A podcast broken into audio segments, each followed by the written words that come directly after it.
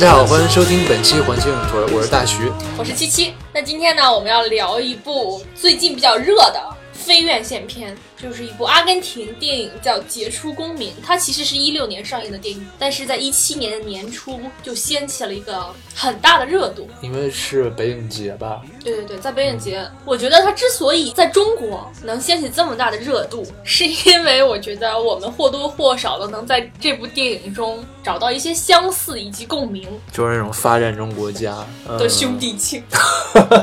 好吧，就是他拍的是一个类似于荒诞喜剧的事情，但这些所有的荒诞在我们的眼里都有合理性，它都是会真的发生的一些事情。其实我看的时候，我真的没有觉得它像喜剧，虽然有的地方确实会感觉很荒唐，但是整体上看，我觉得还是很有点让人脊背发凉。但这种类型就是我特别喜欢的一种类型，就虽然会给人一种很阴森、很黑暗的感觉，但是我看这种电影，我会一直就是嘴角上扬，就是你不会笑出来，但是你会会觉得这是一种幽默吧。你觉得是一种很高端的幽默？对对对，我很我我很享受这种幽默形式，就包括之前我我之所以这么喜欢它，就是因为我觉得它跟龙虾有点像，但是它可能更贴近现实一点。如果这个片子没有最后那一翻的话，它跟龙虾是挺像，但关键是它翻了一下，它翻了一下之后就很明显这是个喜剧了。如果没翻，这就是一个挺悲剧的事儿了，就更像龙虾了。你不觉得龙虾很搞笑吗？就挺荒诞的，但我并不觉得搞笑，我会觉得挺悲哀的。我看龙虾的时候都笑出声儿了，为什么？就是它有些设定真的还挺搞笑。好，我反正我不是我不是特别接受这种类型的搞笑，就是暗黑系的荒诞喜剧。荒诞和暗黑都可以，但是就是这种就是寓言类的那种社会形态的那种，我就会比较不舒服，我不舒服的点反而是这种非预言，就是讽刺社会现实。现实的那对对对？就比如伍迪·艾伦那种是吗？不，伍迪·艾伦我也很啊、愉悦，就是纯讽刺社会现实的那种。如果他不夸张的话，我会觉得说这他妈用你说，老子没长眼没看见啊。就如果他很夸张的讽刺社会现实，我就会觉得你在说谎。所以我觉得你特别适合去广电总局。对对对，不知道他们招不招聘，然后去考个公务员。反正就暗黑一点的话，我还是挺吃伍迪·艾伦那一套的。但是他这种的话，我觉得挺难受的。就比如说看《一九八四》，我都会觉得挺难受的。啊，一九八四，一九八四是挺难受的。嗯，我觉得还有一个原因，会不会是因为我们国家可能也有许多艺术搞艺术创作的人，他们有有这种类似怎么说呢？借借用自己的这种身份，然后成名。就用我们的话说，就类似于我贬低自己的国民，嗯，贬低自己的国民性吧，然后嗯去迎合外国人的口味。我觉得这事儿是这样，比如说你如果写丑陋的中国人这种东西，你是给我们国民看的，是起到了一个启智。让我们自己去认识问题的这样一个作用的话，我会觉得说 OK。但是如果你写这个东西是要去给外国人看，你在迎合他们对我们的那种刻板印象，或者是加深了他们对我们的刻板印象的时候，我觉得这就是有问题的了。丑陋的中国人没有在国外发行过吗？发行了在国内呢，被禁了。是吗？他不是在国内被禁过好长时间吗？他是先在国外出版的，啊、所以你的意思就是说，他这种算是你不赞同的？就丑陋的中，我我我不敢说，因为丑陋的中国人我没没全看完，我只是好像在网上看了两个节选，所以我不敢这么说。我只是想说这个类型的东西怎样去处理。那个作者是台湾人吧？对。但我觉得他现在很明显，他说的这些东西已经过时了。现在台湾已经成为亚洲第一个，同性恋婚姻合法的地区，我们这里鼓鼓掌，恭喜弯弯。这是一个特别大的进步。对，我觉得就是先于日本跟韩国，嗯，这是个挺大的进步。虽然跟我们嗯没什么太大关系，但是我还是会因为他们这一举动而感到自豪吧，就你只觉得起码我们作为一个同一个民族来说，我们就是亲戚。嗯，我觉得就是我们这个民族还是有希望的。对，呃，对，其实刚才说的那些，就是如果你是真的是刻意的，就是去迎合西方的那种对我们的刻板印象的话，这个确实很不好。对，就像最近不是闹得沸沸扬扬的那个马里兰大学的毕业演讲吗？我靠，你不提我都快忘了这茬儿了。你不觉得他们两个有相似性吗？它其实都是一种文化的对外传播，一次演讲和一本书，它可能只是影响力的大小而已，但它都是一个对外的这种文化沟通，它们两个性质是一样的。性质是一样的，但是我觉得他们的态度还不是一样的，因为在这个片子里面，丹尼尔他说了嘛，他说越是安逸的国家，他们越艺术品越是无趣。但是很明显，在马里兰这个这个这个女孩，她这个例子当中，她不是这样想的，她觉得美国什么东西都好，就是她没有批判性的去看这件事情。她说的那个东西也是非常没有说服力的。但是我觉得丹尼尔有些东西还是很有说服力的，包括。他比如说，他选择待在巴塞罗那，待在西班牙，其实，呃，某种层面上，我觉得我可以理解。就我觉得他没有真的是故意的去，呃，迎合西方主流。然后，包括他在领奖的时候，虽然我不知道，我我我承认他领奖的时候其实是有虚伪性在里面的，但是他也确实能认识得到，就是他得了这个奖，其实是他艺术生涯的一种终结。但是马里兰这个，嗯。呵呵，纯跪舔，跪舔了你不在微博上道歉也就算了，你道个歉之后，反而让我觉得你这个人简直这点骨气都没有。我觉得他那个道歉一点一点诚意都没有，就是他不觉得我错，就是我说那些话完全没有贬低我祖国的意思，就是你们误解了。他那道歉就是这个意思。而且道歉第一句话是：哎呀，我居然没想到我红了，是不是？对，有那种感觉。我觉得他最大的最冒犯，让我觉得冒犯的地方就是他撒谎。就你你，我觉得你可以把。中国现在不好的现状展示给外国人看，嗯，没有问题，有问题，其实有问题，就是你你不能拿出我们的短板去对抗人家长板，毕竟我们是一个发展中国家，我们会有这样各各种各样的环境问题啊之类的。对对，你在什么场合说，你以什么样的态度说，这很重要。对，就我觉得态度非常重要，就你持你对你的祖国持一种什么样的态度？你可以有有一种就谦逊的态度，说我我的祖国有这样的问题，嗯，但是我会相信它会变得更好。或者说我在马里兰大学学到了什么东西，我会用于就是这个世让这个世界变得更好，会让我的祖国变得更好，我们去改变这个世界的现状。那这个演讲的层次就提高了。对，而最最最可恨的是你撒谎。五年之前，二零一二年的时候，中国的雾霾根本就没有那么严重。他说他戴了五层口罩，然后到美国之后发现空气是甜美的，而且他是昆明人。Fuck you！我都没这么说呢。啊，当然这个你你跟他的态度不一样，但是我就是觉得他这个的话。就是你西方的那些东西，你根本其实你根本没有学到，你学到的真的只是一个皮毛。嗯嗯，你如果学到，你不会这么说的。OK，我们扯到，我们有点过早的偏题了。那么关于媚外这个话题呢，我们可以放到后面再讲。嗯，我们首先先来说一下，就是这个电影所要表达的一些东西。先讲一讲剧情吧，要开始剧透了啊！这部电影讲的就是一个作家，他叫丹尼尔，他是阿根廷人，但他年轻二十岁的时候就离开了阿根廷，然后去欧洲呢就开始写作。电影表达的是他功成名就之后，他得到了诺贝尔文学奖。这个时候就各种演讲啊、讲座呀、签售会都邀请他，他都没有答应。他最后答应的是回他家乡的那个小镇，叫萨拉斯。对，萨拉斯，他们小镇要给他颁一个杰出公民的奖项。也不知道他是想出于这么多年没有回去看看，想回家看看的心态呢，还是什么心态，他就重新回去了。在这小镇，他待了四天，发生的一系列的事情，就是这部电影主主要描绘的一个一个场景。需要讲的一个背景就是他的作品，他包括他获得诺贝尔文学奖的作品，受西方赞誉的这些作品，所有创作的背景都是以他家乡的这个萨拉斯这个小镇，小镇作为背景，小镇上的人以及这些事情作为背景。而且，就像我们之前所说的那样，他的作品呢是，如果我们用一个世俗的眼光看，它是具有一定的媚外性。就我把我小 我小镇上人民这种人性上的劣根性吧，我表达出来，然后写给大家看。然后获得了西方的这种认可，然后呢，他觉得得到诺贝尔文学奖对他来说是这种写作生涯、艺术生涯的一种终结。他觉得他不可能再动笔，不可能再写出更好的东西了。所以我们也会怀疑说，他的这一趟回回乡之旅呢，是为了寻找创作的灵感。大概就是这样一个故事，然后发生了一系列特别荒诞的事情。当然，他这个作品到底是不是具有媚外性，我觉得还。值得讨论，对，值得讨论。我个人认为，就是这里面他的初心应该不是媚外，但是可能就是 somehow 被他的那些村民认为就是媚外。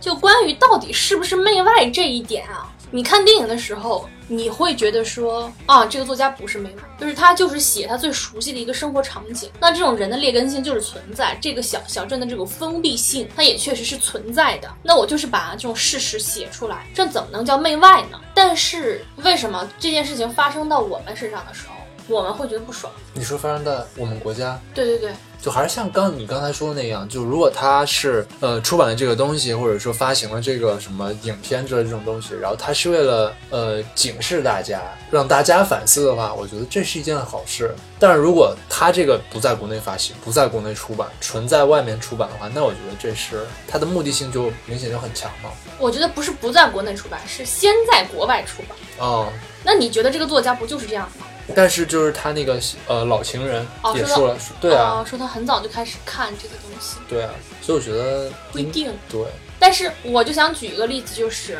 呃，去年吧，嗯。郝景芳不是因为他那个《北京折叠》获得了星云奖，这个时候呢，我会就是我对他的这这个作品没有问题，我也相信他这个作品是没有媚外性的，因为他压根儿就开始就没有打算在国外国外出版，就是写给我们自己人看的。他毕竟是一个科幻作品，他怎么联系现实，怎么去想这些事情，无可厚非。但是我会去想，西方评委你什么意思？你把这个奖给了这样一个作品，你什么意思？因为它里面表达的还是一个阶级问题，而且社会不平等，就社会的不平等性。那其实呢，如果你说你直面这个社会的话，这是这是现实，这是特别特别现实的东西。尤其是你在这种大城市里声色犬马，我们虽然不是说生活在最底层，肯定也不是上层社会的人，就是我们会看比我们更高高的人，比我们更低的人到底是怎样生活的。他写的特别现实。但是当这个奖是由国外的人评的时候，我就会去想，你这个奖是因为他这篇文章写得好给的吗？你是因为他的想象力给的吗？你是因为它符合符合科幻精神给的吗？还是因为它单纯的表达了我们国家的这个阶级矛盾，所以你愿意把你的这种恶意的揣测强加在我们一个社会主义国家这样一种情景，我会觉得不爽。那我问你一个问题吧，比如说哈，假如你是评委，然后呢，只让你评《达芬奇密码》和《一九八四》，你会给哪个评一个奖？一九八四啊，对啊，为什么？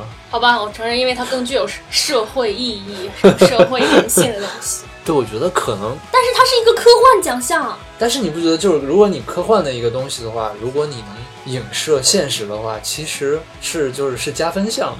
我觉得是减分项。科幻不就是应该跳出现实吗？但是《三体》是不是？《三体》是不是也有影射现实？几乎没有，它可能是就是架空的更好，是吧？也不是架空，它会更宏观，就社会阶级啊这种意义已经不大了。当我们面对那种灾难的时候，那你觉得，假如《冰与火之歌》出版在一千年前会怎样？批判现实，对，但是现在你会觉得啊，真好看。这 make sense。嗯反正就是我一方面理解这个作家做的这些事情，嗯，我一方面也很理解小镇人民对他的这个恶意。对对对，我也是，我也觉得就是两方我都可以理解。就比如说，我也一直特别沮丧，就是为什么我们在国外的电影节上能评的奖都是什么红高粱啦、大红灯笼高高挂啦、活着啦这种表现中国农村的 这些你想表现城市是吗？就是 《小时代》真棒就是就像里面那个小镇上的女人质问 Daniel 的说：“你为什么不写一些美好的东西呢？”我承认，在艺术创作上，美好的东西是没有这种丑陋的东西更有震撼力、更有力量。但是，当这件事情发生在你的社会上、你热爱的国家的时候，你就会有这种想法：就你为什么不写点好东西呢？你就是告诉别人我们的贫富差距，告诉别人我们的这种农村生活有多惨，你就高兴是吗？其实说到这儿，我觉得就是这其实是人性里面的一种虚伪性，就所有人都存在。我真的觉得所有人身上都存在，就只要没发生在你身上，你就会觉得你可以就是公平的来评价这件事情；发生在你身上的时候，你是没有办法公平的评价的。就是像说家丑不可外扬，嗯，为什么家丑不可外扬？其实你从根源上去讲这个问题，丑就是丑，为什么不能外扬？对我现在很理性的在讨论这个问题，但是我还是会觉得，就是如果外扬，我会很不爽。是。所以你会觉得，比如说他选择住在西班牙，其实是一种对自己根的背叛，是吗？就是我不觉得他是，嗯但如果中国有个作家这样的话，我就觉得他是。我我我就会觉得别回来呀，你有能耐走。但是你从他的身上，你就会理解到他拼尽了全力要逃离他的家乡。我们也可以确实是看到他家乡的落后性，就像我拼尽全力，我要留在北京，我不想回我们家那边一样。而且就是你年龄越大，这个目的你会在你的人生中越清晰。我不是说瞧不起小地方或者是怎么样，我也我也是从一个很小很小的地方出来，就真的是它的信息会更停滞一些，就真的那种闭塞性会让一个像我这种有理想有追求的青年 感觉到压抑，所以我很理解 Daniel 他的这个做法，而且在这影片里面不也有其他人是想努力的逃离这个镇子吗？嗯，是就是他那个老情人，其实当当年我估计也挺想。是，我猜但是他为什么就把他扔下了呢？自己跑，可能有各种原因，电影里没有表现。这些原因对是好多是没有说，包括他他跟他父亲，我现在他跟他父亲肯定是有问题的，对，要不然不可能他父亲葬礼他都不回嘛。对可能当年发生了什么事情。对，而且他一个人远走他乡，肯定也是跟他父亲有关系，我觉得。就包括后来他的这个老情人的女儿来跟他睡，唯一的目目标也是说你带我离开这儿。好可怜啊，感觉。但是其实，当你以这种以身体为筹码，然后去请别人带你走的时候，这个就其实已经在贬低自己。你知道我我在这儿我还想到什么了吗？嗯，就是他为什么一定要别人带他们走，他们自己没有办法逃离？你看我们中国，你想来北京打工来呀，你想去上海去呀，深圳多好，是不是？就为什么他会说你带我走，我不能自己走？是不是他们的社会的流动性没有我们好呢？就是我在这里产生一种，你在找优越感。对对对对对，可能还是我们还是有优越性的，嗯社会主义优越性。说到这个女孩，其实最开始他们两个相见的时候，是这个女孩在公开课上，然后问他说小镇给他给丹尼尔安排了一节四堂课吧，三堂三堂课，嗯，就是给镇上的人民讲怎么文学创作。然后当时这个女孩提了一个问题，说之前您说过，就是悲伤是艺术创作的最佳状态，然后你能大概就是比如说解释一下或者怎么样？然后她说啊，我不认为那个身处困苦就一定能创造出伟大的作品。就丹尼尔就否定了自己对，说过这句话，其实他说过，其实他真的是说过，嗯，而且后来就是这个女孩又诘问了他一次，然后他也真的是说了。那你觉得就是你同意吗？我同意。就我真的认为，你可以说你你幸福的时候，你能创作出好的艺术作品，但它绝对不会伟大。你看，我们经常提到毕加索的作品，他是算是我们我们这个社会一个就对艺术入门的一个画家。嗯，我们什么时候提过他之前画的那些静物画呢？我们基本都是在他变成那种立体主义之后，他画的那种痛苦的、扭曲的作品，我们聊的都是这些吧？因为之前那些太平平无常了，就是他在战争中感受那些痛苦，然后画的那么拧巴的东西，我们就会觉得是有震撼力的，是伟大的。而且我之前就是我很坚信一句话，就是痛苦中出诗人，绝望中出哲人。对我很相信这个话，但诗人这个我不知道，就就比如 比如说，喝醉了也能出诗。反正就是这里面那个那个中年妇女，然后问他说你为什么不写一些美好的事情的时候，我想的都是好像诗人会喜更喜欢写一些美好的事情对啊，就是什么柳絮春风，啊，但反正其实也是分人，对对对，有深刻的诗人，有隔靴搔痒的那种诗人。对，但是像比如说雪莱啊、什么拜伦啊之类的，他们还是挺那样的。当然，我确实也觉得，就是如果我们回想一下的话，好像确实是一些比较痛苦的年代会产生一些非常牛逼的作品。就包括中国的古诗词，你就回想一下，那些写什么风景啊、明媚的阳光什么东西，也不会说就是你会记得，就是你看到同样的景色的时候，它也会浮现在你的心头，但它就是没有震撼力。之前是谁说了一句话，说那个快乐都是一样的，但痛苦各有各自的不同。我不知道是谁说的，但是我听过这句话。对对对，是谁？哎，就感觉就在嘴边的一个人。嗯，我觉得是这样的。读快乐的东西会觉得，嗯，好像就就那样吧，我也懂。但是痛苦往往是会让人更加记忆深刻。对，就是我觉得这是我们基因中的一个，就就因为你有痛苦才会成长。对对对，你要记得你的痛苦，你才不会再去做做这件事情。这是基因给我们打下的烙印，我们就是是会对痛苦记忆深刻。嗯，就你烧伤了一次，你就会再对对对再碰第二次火。对，对吧？现在我们现在回想一下，就比如说文革之后，然后再就是可能像鲁迅那个时代，就、就他会感觉得到痛，对，他才会有力量。就真的是，你看我们建国以后，没有什么文学特别爆发呀，电影特别爆发，什么特别好的那什么。你知道我看过的最最最震撼的国内文学，嗯，最震撼的是描写三年困难时期的，就是说人是怎么饿死的。我的天，那三本书看的我真的是，就是我我都不知道他是怎么写下来的，就真的是你看的时候都会觉得痛彻心扉。那我们回头看，比如说世界历史的话，往往也都是这样。比如说像，哎，突然想起来，就是米兰昆德拉，他写的不是布拉格之春那阵儿吗？米兰昆德拉这个人就他就是一个非常让人讨厌的一个作家，就是他写的是，因为他本身是一个捷克人嘛，然后他写的东西，他后来就用法语写作了，然后他说他也想把他所有的文学作品归归类为法国文学，就这种就这种作家就真的是呵呵，因为你毕竟写的还是捷克，对啊，然后你怎么能就是这么他是不是觉得自己的思维什么的已经变成那种法国的思维了？就算我写的是捷克，我也是从一个法国作家的那种视角去写的。但是我觉得在这种情况下，你没有办法给自己归类。我觉得，就是你，你不能，你作为一个作家，如果你不能保持自己的谦逊的话，那你其实这个时候你已经失格为一个作家了。我会，我是觉得他自己也很 confused 那种感觉。他如果 confused 的话，他就不应该让别人规定别人怎样归类。哦，我不知道，反正我我不太喜欢他这种行为。然后再就是，比如说像像美国西进运动之类的时候，也会产生一大批牛逼的作家，什么杰克伦敦啊，啊，对吧？然后还有马马克吐温，应该也类似那个时候吧，反正。反正我们俩最后就是都是认同，痛苦会让文学作品或者是艺术作品伟大化。其实我们之前也说过这个问题，就是说，比如说某个时代，然后它如果没有什么大的社会变革的话，然后他们整体的审美水平就会变得很浮躁。作品也会很平庸。你看，你看那种伍迪·艾伦那种小伤小痛，嗯，你和辛德勒名单的那种东西就一比，就真的是，就两种都可以理解。但是你就是天生就人的本性就会觉得辛德勒的名单那种东西更伟大，因为那是一种更本真的一种东西。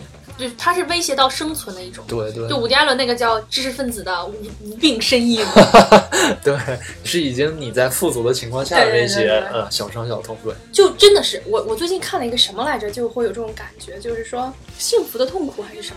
就是说你在去超市的时候，你看一样东西，你会想，哎呀好烦啊，这个东西卡路里真高。哦，我明白是吧那那那个意思啊。我前两天就在那儿，我去看沙拉酱的时候，我就想，哦，我的天呐，这个蛋黄酱竟然每百克有一千超过一千千焦，现在想想真的好矫情啊！有的吃就不错了。对呀、有人吃不上呢。但是你没有别的东西可以想的时候，这些东西就会困扰你的人生。嗯，就变成伍迪·艾伦了。所以伍迪·艾伦还是就是他能想的一些东西，就是他他就是不安于现状，对，他就是觉得有些东西他可以想的更多，然后他就想为什么自己会这么想，然后为什么包括我什么我们应该怎么想，等等等等等等等。就包括我们俩做这个节目，我们也是不安于现状的。虽然我们俩不是艺术家，自己往自己贴个金。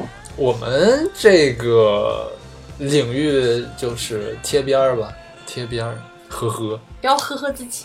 那说到这儿，其实就是你会觉得，就比如说做这些这类创作的人，他们会跟普通人不一样，他们会，你就会真的觉得他们要比普通人更高一等吗？在某些程度层面上，他们的敏感度肯定是比啊、普通人高一等的。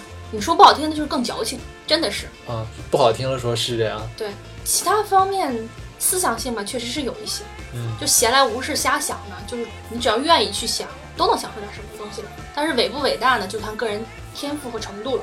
哎，我还真的不觉得就是每个人都能想出来这种东西，就是有的人就天生不爱想，不是有的人是真的想不出来，我现在越来越觉得有些人是真的想不出来。你觉得就是就不停的教育呢？我觉我现在会觉得，就是大部分人不愿意去想这些事情或者想不出来，是因为他的教育程度没有到。不啊，我真的是能，比如说啊，比如说我们这个我的一个领导，他没事的时候喜欢干嘛呢？喜欢加班儿。啊、对我我懂我懂我懂我懂你想说什么，就是他会空虚，对，他必须把他的所有时间填满。就我觉得，如果你你把这种时间都填满的话，那如果你没有一个就是跟自己相处的时间，你不会想任何东西的。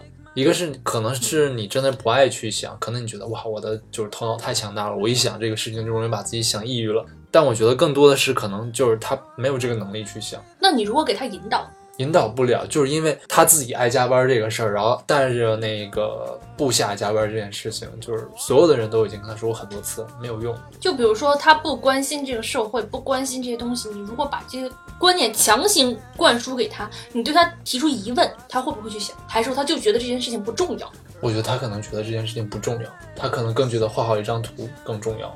我我觉得也是，就是我我闺蜜男朋友就是这种人，就是他们会更加偏理性、偏工科思维，就是对他们来说，解决一个更加现实的问题才是有意义的事情。其实，在某种程度上，我觉得他们也是对的。就其实还是 我觉得很大程度上是就是实用主义跟理想主义。嗯那你觉得这种东西是怎么？你说是天生的吗？我觉得有天生的东西在。就是就天生有人爱瞎寻思，你觉得你比如说你爱瞎想，你是能找到你的，就是比如说，从什么时候开始？就是从或者是说你有你爸你妈有没有这种倾向？好像没有，对我爸我妈都不是文化人。不，我觉得这跟文不文化人没有太大关系，天性。我觉得，我觉得我妈在我很小的时候，她就会跟我灌输一些女女权的思想，但是我我真的不认为她那个时候知道女权是什么。这个不重要呀。我觉得这是她自己想出来的，那就是说明我妈还是有、啊有有瞎寻思的那什么。是啊，但她想的更多是关注于她自己的自身的一些东西，而对于社会的这种反馈很很少，但是也是算想。对啊，我觉得这也是想啊，就是你起码你不会随波逐流呀，你不会觉得啊，别人说啊你应该在家相夫教子，不在家相夫教子，这很重要，自己有先有一个自己的觉醒。当然，其实我觉得这个片子里面就是，其实对这种作家的这种一点点自大，其实是持怎么说呢？我觉得是并并没有评判到底是对还是错，就是带着一点点嘲讽的那种。对，是嘲讽，啊对，但是并没有他没有一个严就是严格的立场，而且你看，其其实他他电影导演本身也是这种艺术创作者嘛，嗯，我觉得他是带着一种自嘲对，他是去看待这件事情，对，尤其是看到最后就觉得啊，这就是一个自嘲电影，对就是他会批评这种艺术工作者的那种虚伪性嘛，嗯。就包括他自之前说伤痛才能产生伟大的作品，然后死都不承认，我没说过。他这个虚伪从最开始就能体现出来，嗯就比如说他去那个领领诺贝尔奖，然后他说了那一通话之后，我以为他肯定就是就走了，对仰天大笑就出门去了那种，结果他在那站着等大家给他鼓掌。对，然后然后然后开始笑，我觉得我操，真是太他妈虚伪了。嗯，就是我是一个愤世愤世嫉俗的人，但是我的愤世嫉俗，你们这些俗人得觉得我牛逼。对，对对对，就是这种感觉，嗯嗯，真是他妈虚伪。嗯，首先去领奖这件事情本身就算是虚伪的了，对，就你你要领奖，你还要说这段话，这就是虚伪的。你看像 Bob Dylan 就根本就不去。反正我对我对于诺贝尔这个文学奖、和平奖是持嗤之以鼻的态度。就是你更倾向于他那些自然科学类的奖项。对对对，我觉得他的这个这两个奖项基本上是国际政治工具。啊、一定程度上是吧？奥巴马，Hello，奥巴马，还有中国之前最开始的诺诺贝尔和平奖那个什么什么波那个，啊，我知道那个人是，哎，不重要，这个不重要，但反正总之，他这里面肯定是有意识形态输出的问题。就包括到他后来评画儿那一段，我就觉得挺挺荒诞的。但我觉得那段挺有意思的，我挺喜欢那段，特别特挺逗的那段。就最开始我觉得就特别逗的是，他们把橘子和香蕉啊、做成那种小动物带带眼的那种形状，但但是都是就很廉价的水果，嗯，就特别我觉得特别中国。就中国虽然不会那样，就更严肃一点，但是就是那种廉价的谄媚。那我觉得就是挺民俗的，就其实嗯会让我觉得就心里挺暖的。其实，哦，是吗？嗯，我我会觉得我太逗了。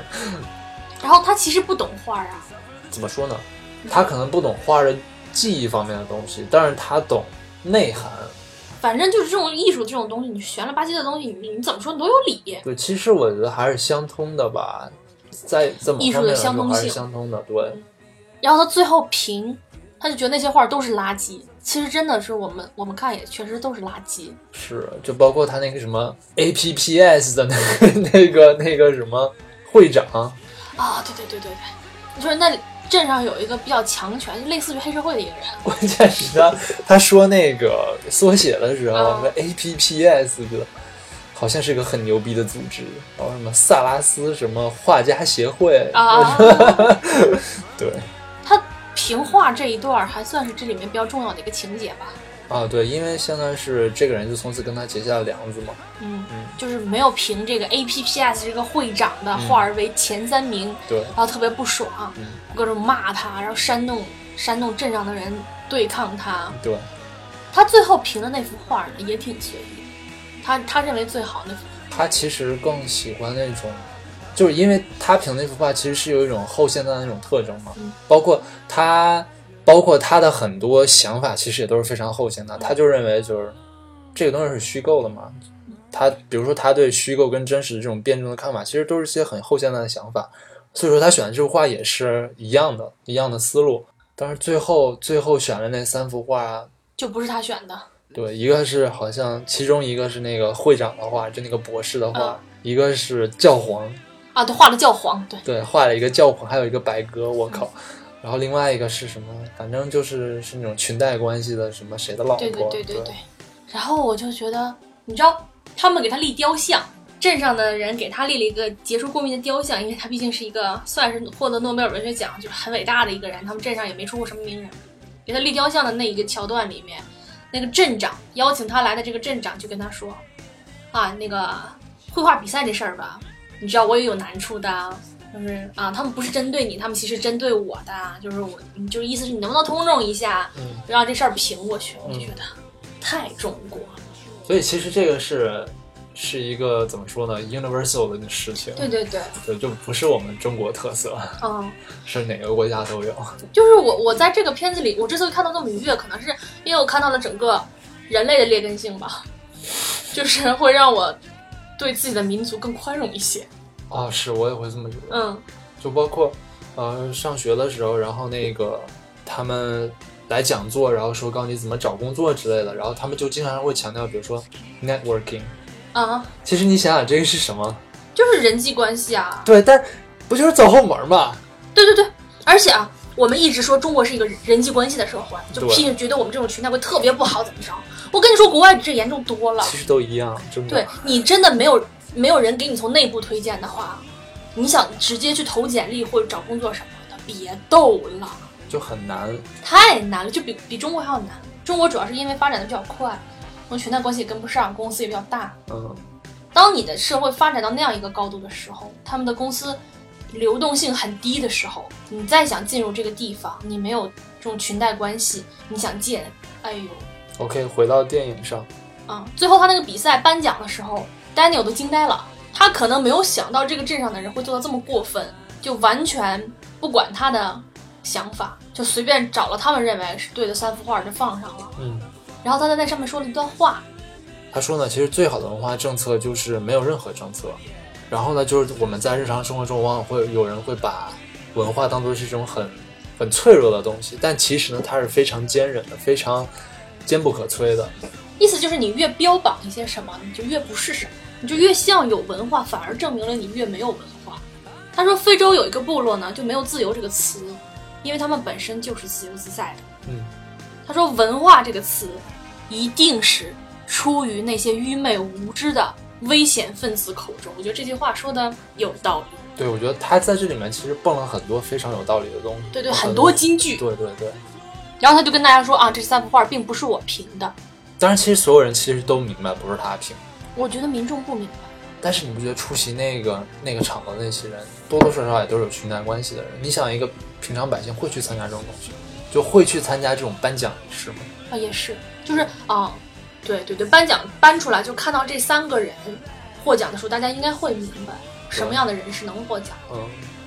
然后他他在这里面是说的特别难听，我觉得也是他有极大的一个转折点，他就在就是撕破脸了，在这个镇子上就真的混不下去了。他就说说你们如果继续这样下去，你们这个镇子上这样这样继续下去，那这个地方就不会有丝毫的改变。你们身处虚伪而不自省，无视自己的无知与愚昧。反而为其拍手叫好，那么我很抱歉，我给你们带来了麻烦。我觉得是这样的，对对对，就是你得，你对现实你要一定有一个批判性的一种认知，就是你首先你不能觉得啊，现实就是好的，你要先想它好在哪，不好在哪。但是就是他说这句话就给他带来了一个危险的境地。就首先就是那个那个会长就整个飙了，就开始给他扔鸡蛋。对对，扔鸡蛋砸他。而且真的是有备而来。嗯，他从正门他走不了。就俗话说打人不打脸。嗯。就他当着人的面打脸。我觉得这种事情，尤其是在小地方，在我们国家应该也是很常见的。就是他们会守住自己的愚昧无知，然后一致对外。就之前我们就是说那个拐卖妇女，嗯，就是卖到一个村子里当。性奴是吗？也不是性奴，就是对对对，卖给人家就是生孩子什么的。哦，如果就是家人带着公安去解救，会被整个村子的人一起围攻。你这难道他们不知道一个村子的人都没有良知，一个村子的人都不觉得这件事情是错的吗？不可能，但是他们有这个村子内部的一个小和谐需要去维系，这就是人性的劣根性吧？是吧？我觉得，所以就看你能不能跳出来。所以丹尼尔就选择早早的先跳出来，而且其实我觉得他他选择出国写作是有一个合理正当的理由在的。就当你处在一个更怎么说呢？当你处在一个不偏颇的这样一个地方的时候，你会更冷静的去想一些事情，然后能更冷静的写作。就其实他在这个电影里面有某某一个地方的时候，他说的就是，哎，好像是在讲课当中，他说了一点，他就是说他写的这些人物都是虚构的，嗯嗯他他并没有站在某一个角色的立场上，觉得这个角色一定是对的，或或者一定是错的。嗯我觉得这点很重要。就是即使你可能写的这个人，大家可能认为他很卑鄙、很无知，但其实当这个作家能把他就是理性的写出来的时候，我觉得他就是一个合格的作家。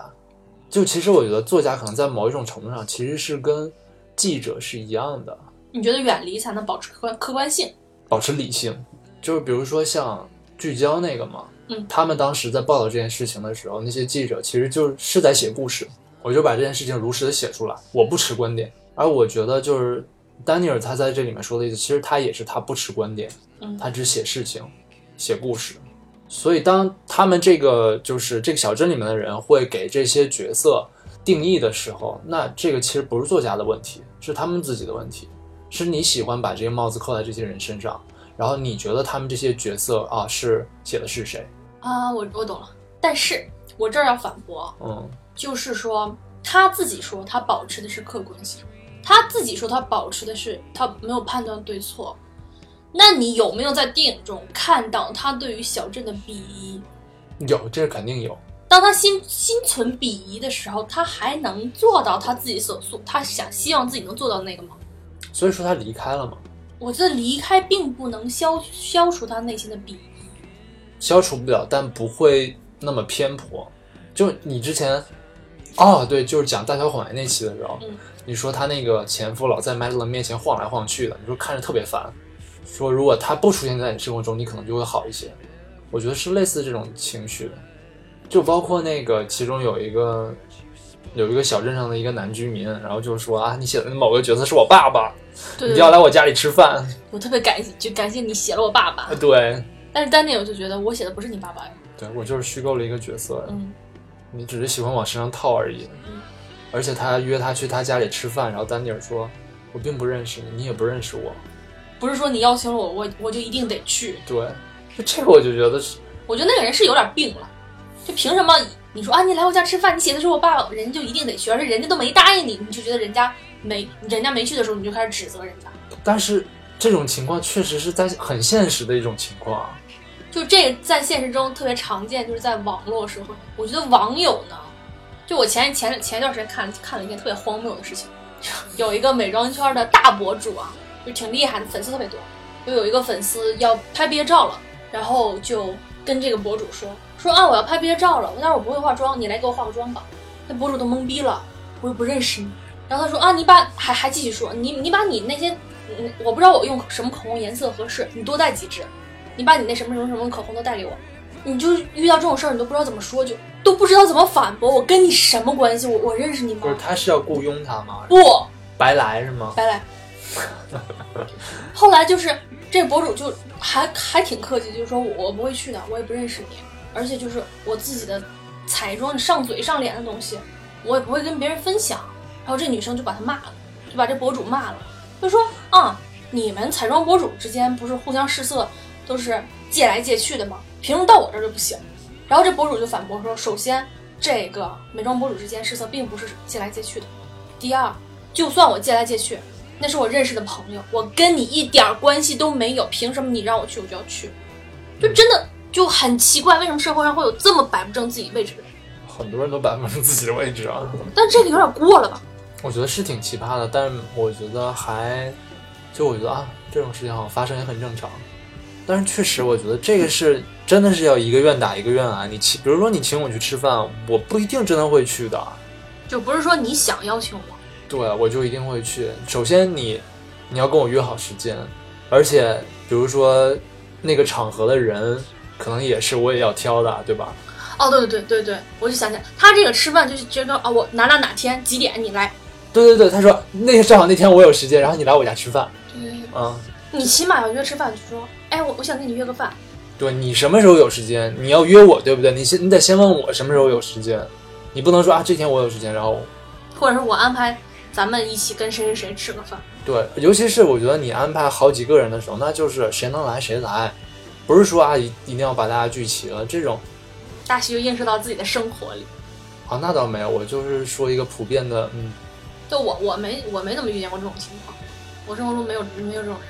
嗯哼哼，但是但是这里面表现出来的另外一个特点呢，我觉得我们都会多少有一点，嗯，就是说我们看一个文学作品或者艺术作品的时候，偷窥心理，对我就明知道这个东西写的不一定是他自己，嗯，你就会往里套，不自觉的就会往里套。然后套上之后，你还要知道哪部分套的是对的，对对对对对，嗯，这没有办法控制，因为你觉得这样会更好理解一些，嗯嗯，或者可能就是一种很就是就是偷窥，纯粹的八卦心理。你就你看《红楼梦》的时候，你就会想，宝玉是不是曹雪芹？那他的林妹妹是谁？那他宝钗姐姐是谁？就会去想，但是其实我觉得哈，我特别不喜欢这样扣，就我不希望有个具体的形象。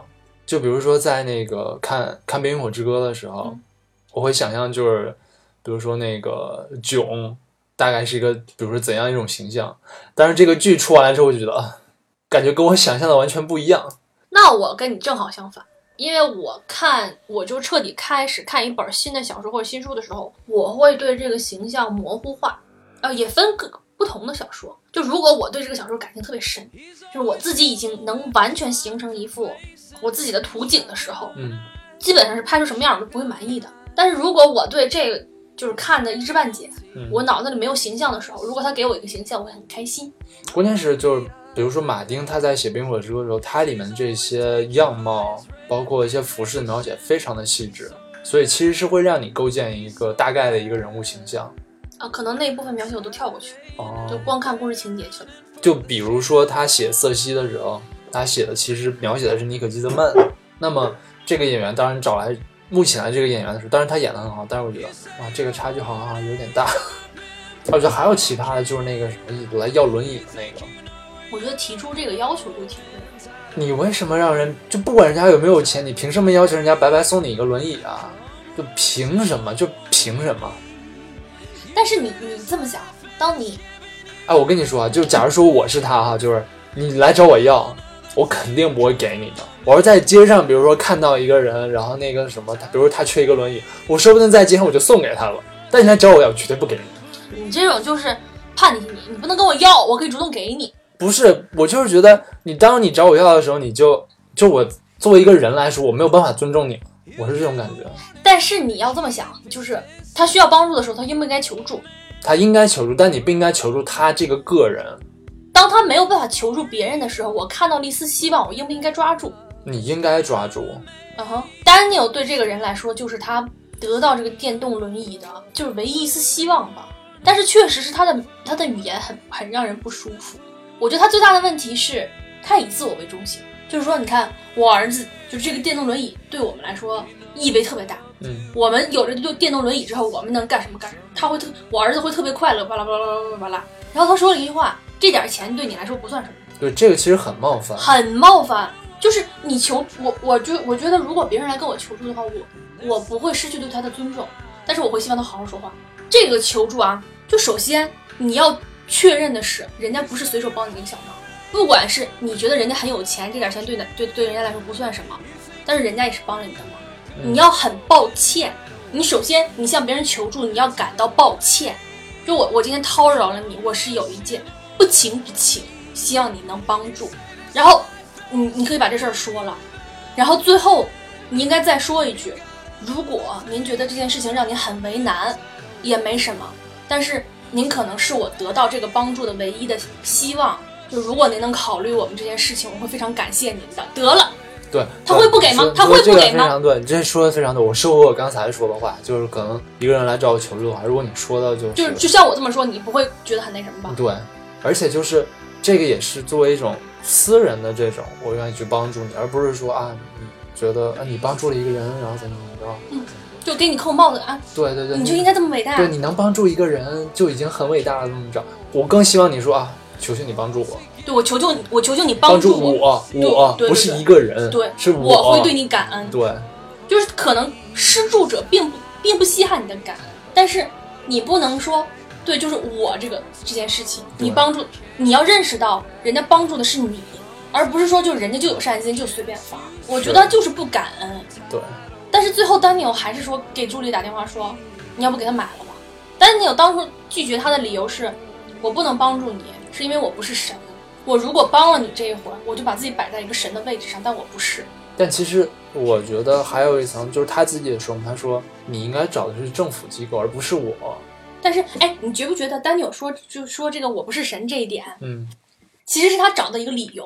这个是他是他的一个理由。你觉不觉得最最根本的原因还是像像咱俩说的那种，就这个人说的话让他不爽。就如果好好求他的话，他他我估计他都不会讲我是不是神这个问题，就直接买了。他再一个，他也说，就是说我这样对你的话，对其他人是不公平的。对，这这点特别对。就只是因为就是可能啊、我跟你是一个村儿的，然后你过来求我，然后我可能能帮助你，但其他人怎么办？但是就是我当时看这这个电影的时候，我会觉得，对他说的对。当我再回过头去品这句话的时候，我会觉得有问题。怎讲？当我不能公平的对待这个世界上的每一个人的时候，我就拒绝对这个社会的一个个体付出善意。我觉得是这样的。假如说啊，他他说是要多少钱？九千八百美金。嗯。有可能，假如我是丹尼尔，我有可能我拿出一百万美金，我给一个这样的机构，他专门就是帮助这样的人，我宁可这样做，我不会帮助你一个人，因为我帮助你一个人没有用，这这件事情就他没有办法彻底的解决一件事情。对你这么说是对的。对，他没有办法彻底解决一件事情，我顶多是帮助帮助了你一个个体，不光是不公平的问题，那他最后为什么就帮了你？他还是内心还是有煎熬吧，我觉得。对，就是你说的特别对，但是人都有恻隐之心。对，是，我觉得没有必要去为了这个社会的公平去对抗自己的恻恻隐之心。嗯就是还是就那个人说他说不合适，就说你你能帮一个是一个，但是理儿是这样的，是，我就遇见了，我我首先我不是说对别人不公平，我我我先遇见的你，我先对你帮助，我觉得这是没有什么问题，只不过这个主课题你是阐述方不太对而已。总之就是，反正我个人比较相信的就是，如果你就是你还是应该往根源上去帮助一些群体。那我就我哦，我有个问题要问你，因为我现在做一点小生意嘛，嗯我每年会回馈一点点。我最开始是会捐给个人，嗯就如果有人来找我求助的话，我会给一点，在我承受范围之内。后来我会发现一些机构，就比如说就是给山山区的孩子做午餐的那种东西。但是你觉得，你如果要回馈社会的话，你要捐款，你也已经很成功了。你觉得捐给机构是更好的选择，是吗？如果他值得信任的话，是。那最近也有一个人就是在微博上艾特我，就说孩子得了白血病，挣扎了两年了。就这个时候，你说我应该给他这个钱，还是我应该跟他说啊，我在某某某机构也捐了钱，他们机构刚好是对于你们这种困难情况的，你去找他们求助。你觉得应该是这样的，是吗？我觉得应该是这样。那我最近有一个困惑，就是当一个个体向你求助的时候，你应不应该去帮？作为一个个体去施予这种帮助？一个最简单的例子就是你，你遇见乞讨的，给不给钱？反正我现在是不给啊，因为我大家都说是假的。对，好多人都说是假的，不知道怎么给。但是当一个家庭说我的家庭有重病了，然后有有有一个成员得了重病，我们家不是说我什么都没有做，我就跟社会要钱。我们家已经撑了两年了，就真的是能借的钱都借了，该卖的都已经卖了，我什么都没有了。你帮不帮？你在你的能力范围之内，你帮不帮？帮喽，能帮就帮。对，还我还是说，就我们刚才探讨了一种形式，就是你要不要跟他说，去找你值得信任的机构。对对对，你跟他说啊、我刚刚捐了多少钱在那个机构，对，他这个机构呢，恰好是针对你们这种情况提供帮助的，你去找他们。那我就相当于一种，我我知道这不能叫甩锅，但是是有一点那种意味，就是你得不得到帮助是他们说了算，跟我就没关系了。那你 他他他和你直接给给这些钱给到这个人，他不一样。我会觉得直接给更是一种精神上的这种支持，就是这个社会还是有人关心你的，你不能丧失这种信心吧。但是我们作为个体呢，我们的判断能力也有限，我们还是要依赖机构。就是你，毕竟一个人的爱心是有限的。如果每次都浪费在骗子身上，你真的就之后就不会写爱心了。嗯，当然有些机构也是骗子，但是我们只是说，假如说机构是可以信任的情况下，那我们刚才就聊到了轻，就最近还算比较流行的，就有一些筹款的平台吧，就比如说轻松筹这种地方，它会帮你去核实这个。这个求助者的真实情况是真的还是假的？真的的话，他就会挂在这个平台上。但这个平台上有，就比如说一百来万、两百来万这种求助案例，献爱心的人会去自己去选择我要给谁捐钱。那这个还是就是我就有点分不清，这到底是一个机构行为还是个人行为。而且就这种平台呢，会不会逐逐渐变成一个卖惨的平台？就是我们肯定就是我们人嘛都一样，谁更惨我帮谁。我觉得可能还是谁更急需吧。谁更急需，你会选择帮谁？或者说，比如说，可能我比较熟识的某些人，他们有一种，比如说特定的疾病，那可能我会更愿意帮助这样的人，因为我觉得这种疾病我感同身受。对，但是我觉得，就这些行为其实都应该在一种匿名的情况下，就是被帮助的人不应该知道谁帮助了他，然后帮助帮助别人的人，其实我觉得也不应该知道他帮助了谁。但是你知道，没有这种直接反馈的话，人会不太愿意去帮助。为什么就还是想让自己感觉自我良好是吗？你不觉得这是现在现在一一种很很基础的、很朴素的诉求吗？就比如说我之前帮助过几个，嗯，也不能说帮我，我我只给了一点点钱，就是身患就是家里有人身患重病的人，我会一直关注这个病人到底怎么样现在，而且我我我会主动的去问他们，你需需不需要后续的帮助？他并不是一个，不是不是完全是为了自我满足，就是你要跟这个人，你会通过这种。行为去建立一种联系，嗯，你真的去关心这个，就是这个人的开始，他的生命跟我有关了。虽然我们可能没有其他的联系。那假如说有一天这个人康复了，然后也不再联系你了，不想联系你会怎样？哦，那就是这就说到了下一个问题，就是我会不会觉得他是白眼狼？对，我觉得内心不强大的人会觉得。所以我就觉得，就这个就应该全都是匿名的，我觉得是最好的。就帮助别人的人觉得，哦，我我出了一份力，然后被帮助的人呢？呃，接受了帮助，但是他们不知道是某个是是一个个人还是怎样，所以说他们只能是对社会心存感激，而我觉得这是一个良性循环，它不会是一个恶性循环。而如果就比如说像刚才你说的，就比如说你去关注一个你呃捐赠了的什么某个人，当他有一天万一他真的成为一个白眼狼，你会不会就是以后就再也不想去做这种事情了？有可能，有可能。对，你可能就可能对这种事情就已经失去信心了。所以我觉得，我个人是这么觉得。有道理，那你觉得被帮助的人应该，应该就是说，就这件事情过去很久之后，我一直对帮助我的人有所表示吗？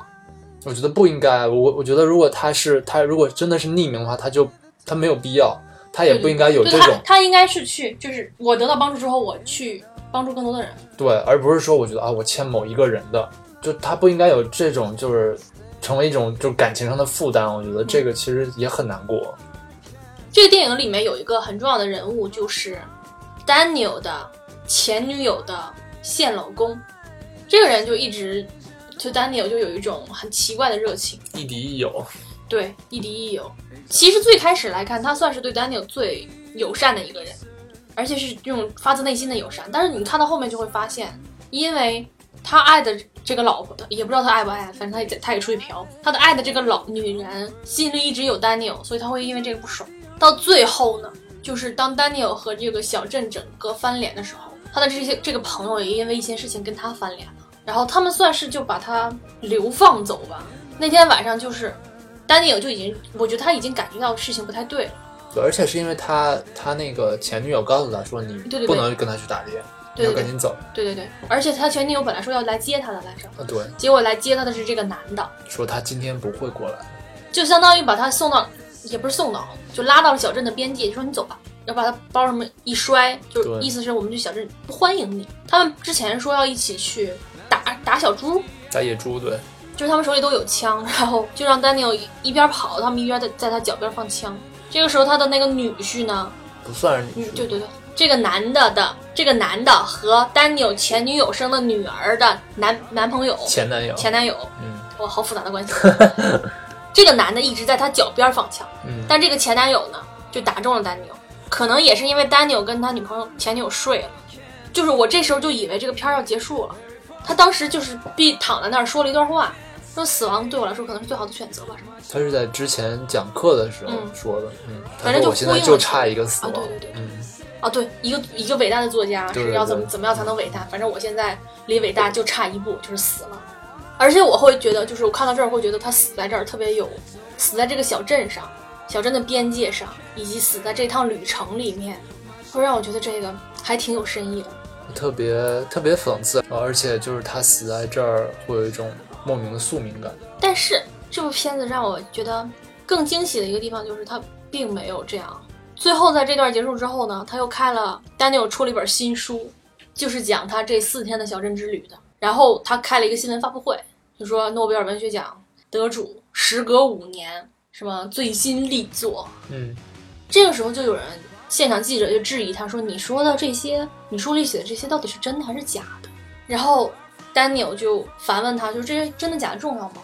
就是他之前的一贯的那些对他这个在小镇上发生的故事，他也在说，虚构的就是虚构。虚构的，对，虚构和真实没有那么重要。我我这作品里哪些是虚构，哪些是真实？对，但是他又扒开自己的衬衣给人看伤口，说：“那我问你，我这个伤口究竟是不是最后那一枪打的？我给你留个作业，你去想一想，我这到底是不是？”就会让我又又会让我觉得他很努力的去证证明这件事情是真的，所以就又升华了一下。我会觉得这是一种升华，对作品的一种升华，嗯，就是那种真意假来假意，真的那种感觉，真真妙。我觉得这可 可以是喜欢他的一个原因。但是也是我我我觉得应该也是一部分人不喜欢这个电影的原因。就我还挺喜欢这个电影的，但是我不太喜欢他最后那一翻，因为我觉得他如果不翻的话，会感觉他很严肃，在说一些事情。但是他这么一翻，就会让我觉得导演并没有选择一个立场，对，就是你猜逗你玩儿，有对这种感觉吗？对，就变成了一个就真的是一个喜剧，就确实就是一个喜剧了，它就不带有那那种针砭时弊的那那种锋利性了。然后也会让我们去考虑说，他之前到底有没有回到这个小镇？之前讲的那些是不是真的？而且我会比较倾向于就是他回去了，但是呢，他夸大了在这小镇上发生的事情，就是可能大家可能只是对他冷漠或者怎么样，就是他自己在那儿歪歪，嗯，有被迫害妄想症那种感觉，但是就会让我想到另外一个问题：他当初到底为什么回到这个小镇？他是刻意的回去搜寻写作素材吗？就是再黑一遍自己的家乡，让自己再捞一把那种，再获得一一一次名利的那种感觉。就这部电影都没有给你解释，就是你自己猜吧。